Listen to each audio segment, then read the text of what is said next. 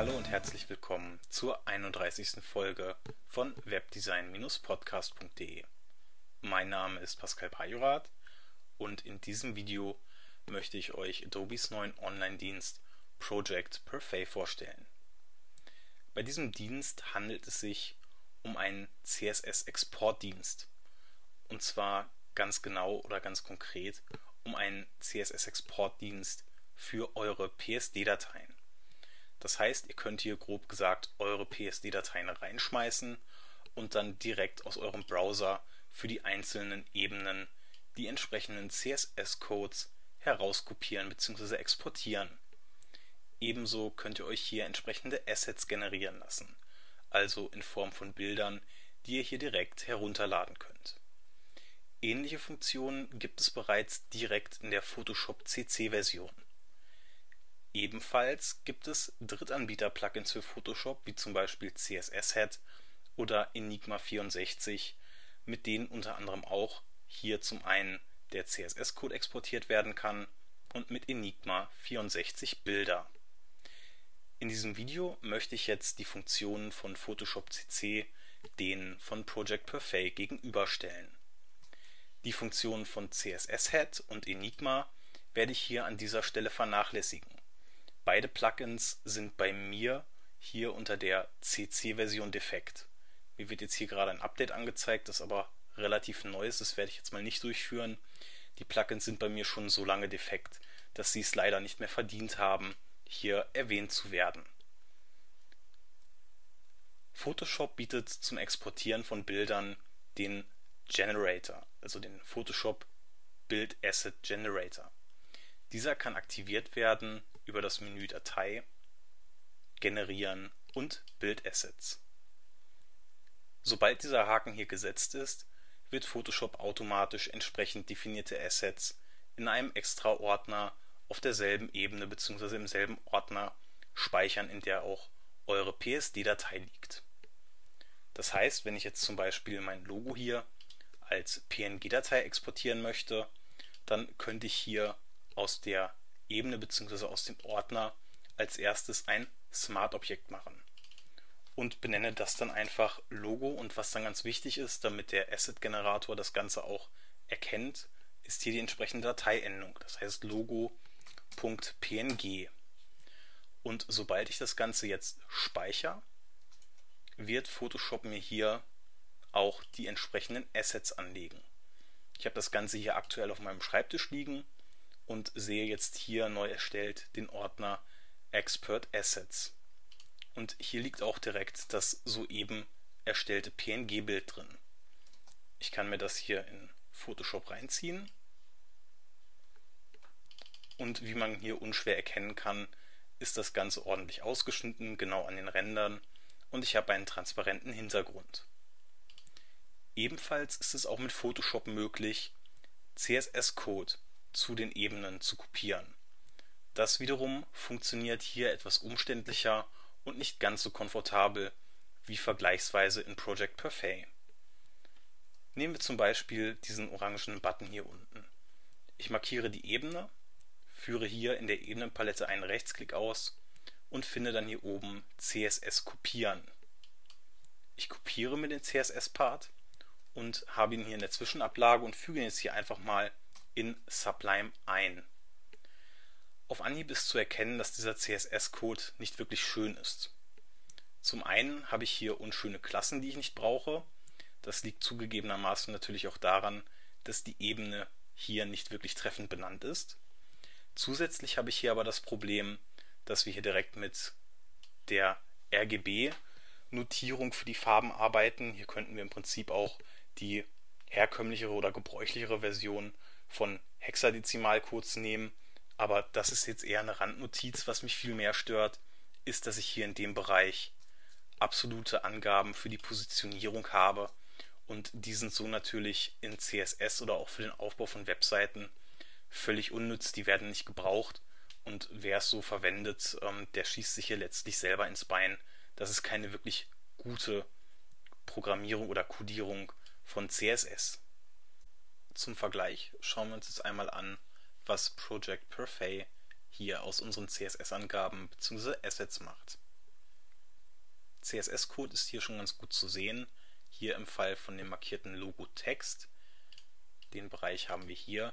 Der Code sieht auf Anhieb schon wesentlich sauberer aus als der CSS-Code, den wir hier aus Photoshop CC bekommen. Wir haben hier keine absoluten Positionierungen mehr drin und das Ganze ist auf die wichtigsten Informationen runtergebrochen. Ebenfalls haben wir hier keine unschönen Klassen mehr, die wir hier eh nicht wirklich brauchen. Zusätzlich besteht auch die Möglichkeit, entsprechende Vendor Prefixes vor das CSS zu setzen. Ich kann das Ganze hier aktivieren. In dem Fall tut sich hier nicht viel, weil keines der hier aufgelisteten Attribute entsprechende Vendor Prefixes benötigt. Um nun aber zurückzukommen zu unserem Asset, in dem Fall dem Logo und auch gleich dem Button, klicke ich hier einmal auf den Bereich Expert und mit gedrückter Shift-Taste, mit der wir ja in Photoshop mehrere Elemente markieren können, hier auch auf das Logo.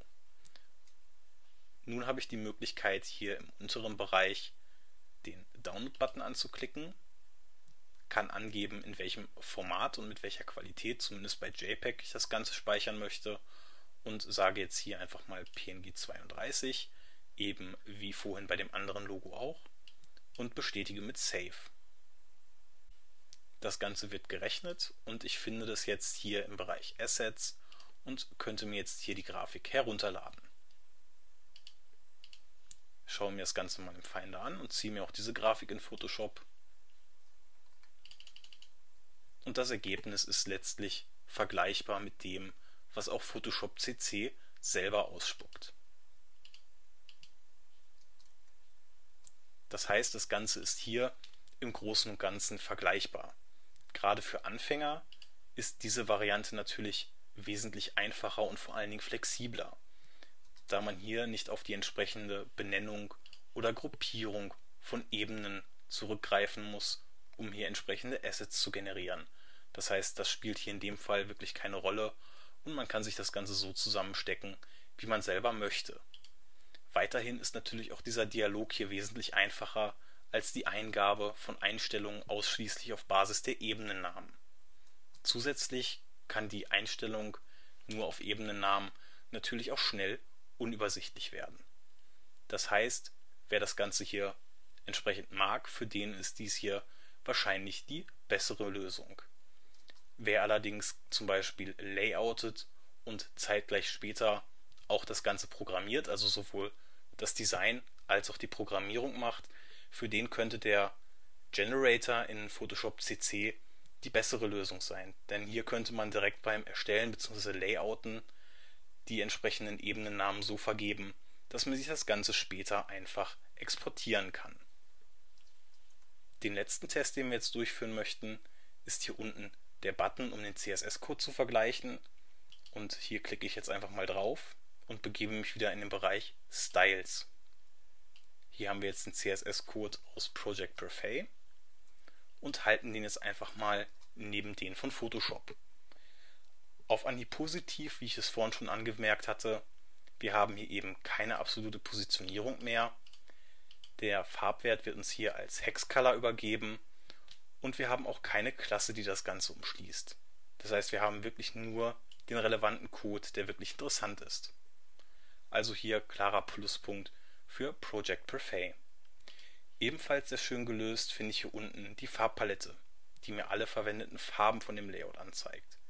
Dadurch kann ich relativ schnell, gerade auch bei Verläufen, hier werden jetzt dann übrigens auch die entsprechenden Vendor Prefixes mit angezeigt, relativ schnell mich durch die Farben durchnavigieren oder durchklicken, die ich in meinem Layout verwende, ohne dass ich jetzt zum Beispiel, wie es in Photoshop der Fall wäre, erst irgendein Element markiere, und dann die entsprechenden Farben aufrufe oder vielleicht sogar hier erst noch den Color Picker aufrufen muss und dann darüber kontrolliere, welche Farbe hier verwendet wird.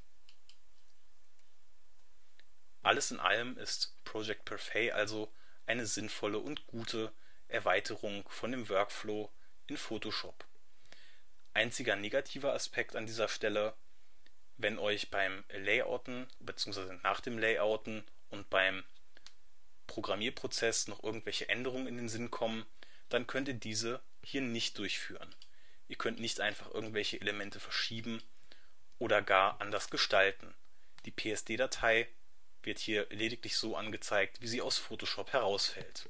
Änderungen sind nicht möglich. Ihr müsstet also wirklich in Photoshop das Ganze erst wieder anpassen und dann hier in dem Online-Tool erneut hochladen. Ebenfalls sollte man wissen, dass der Speicher der Dateien von eurem Cloud-Speicher aus der Creative Cloud abgezogen wird. Aber hier sind in der Regel 20 GB verfügbar und die sollten für die meisten Anwendungsfälle reichen.